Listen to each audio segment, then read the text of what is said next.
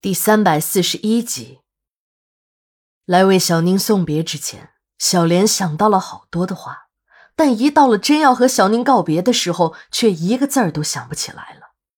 小宁也一样，他还是头一次和女同学独处一室。虽然这里是顶楼，他还特意拉上了窗帘，反锁了门，可他还是有点不自在。他怕要是再被人发现，自己倒是没什么。反正呢，也已经被开除了，索性就死猪不怕开水烫了。可小莲不一样，她还要在这所学校里继续读下去。如果真的是让人们发现小莲一个女生半夜留在男生的宿舍，那就真的说不清楚了。幸好今天是星期六，大多数同学呢都不在学校，宿舍楼道里也显得很冷清。即便是这样，小宁的心里还是慌张。心跳的也厉害，只是不断的对小莲结巴着：“呃，你坐，你坐。”小莲的心情和他一样的紧张，不过他紧张的原因不是怕被人发现，而是心里着急，不知道如何把内心的愧疚用言语表达出来。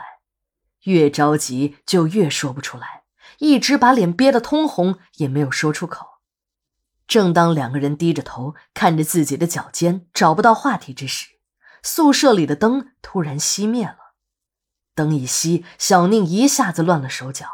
他怕小莲在黑暗中被杂物绊倒。这男生的宿舍从来都是奇乱无比，再加上自己正在收拾东西，宿舍里就弄得更乱。灯刚一熄灭，天就显得更黑了，有点伸手不见五指的感觉。他下意识的用手去拉小莲，当两只手握在一起的时候。他感到全身都有一种奇妙的感觉，那是一种过电般的刺激。他也不知道自己当时是怎么想的，一把搂住了小莲，紧紧的搂在了怀里。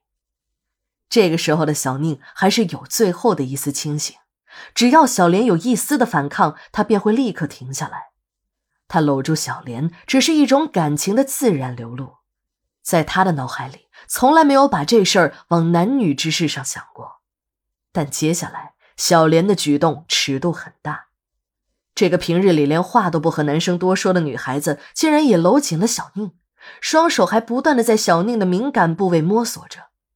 正当小宁要说话时，两片火热的嘴唇堵住了他的嘴。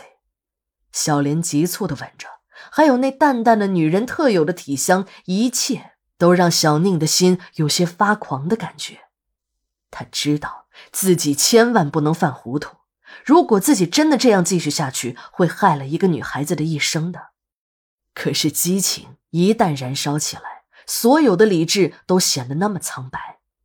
当小莲小巧的舌尖在他的唇上缠绕时，一只纤细的手也触及到了他那已蠢蠢欲动的兄弟时，小宁最后一根理智的神经也崩断了，感情的洪水倾泻而下。他一下抱起小莲，两个人就滚在了一起。事情并不是那么顺利，两个人虽然都有着火热的感情，但由于都是第一次，小宁忙活了半天也进不去。要不是有小莲的配合，他根本就不会成功。当激情稍稍褪去，小宁这才意识到自己可能闯下了大祸。这时的小莲也像换了一个人。迅速的穿好了衣服，脸羞得红红的，根本不敢拿正眼看他，匆匆的离开了男生宿舍。小莲走后，小宁看了一下时间，已经十一点半了，自己还要赶后半夜三点的火车到另一个城市去。家里已经委托一个远房的亲戚，在那个城市里给他联系了一所高中，虽然只是所普通高中，但是这个时候他一个违纪的学生。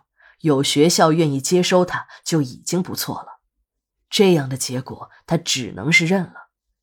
等到小宁开始收拾行李时，他才发现自己的床单上竟然有一片殷红的血迹。小宁走了，小莲很后悔，后悔自己当初为什么离开的那么匆忙，竟然没有问一下小宁要去的地方。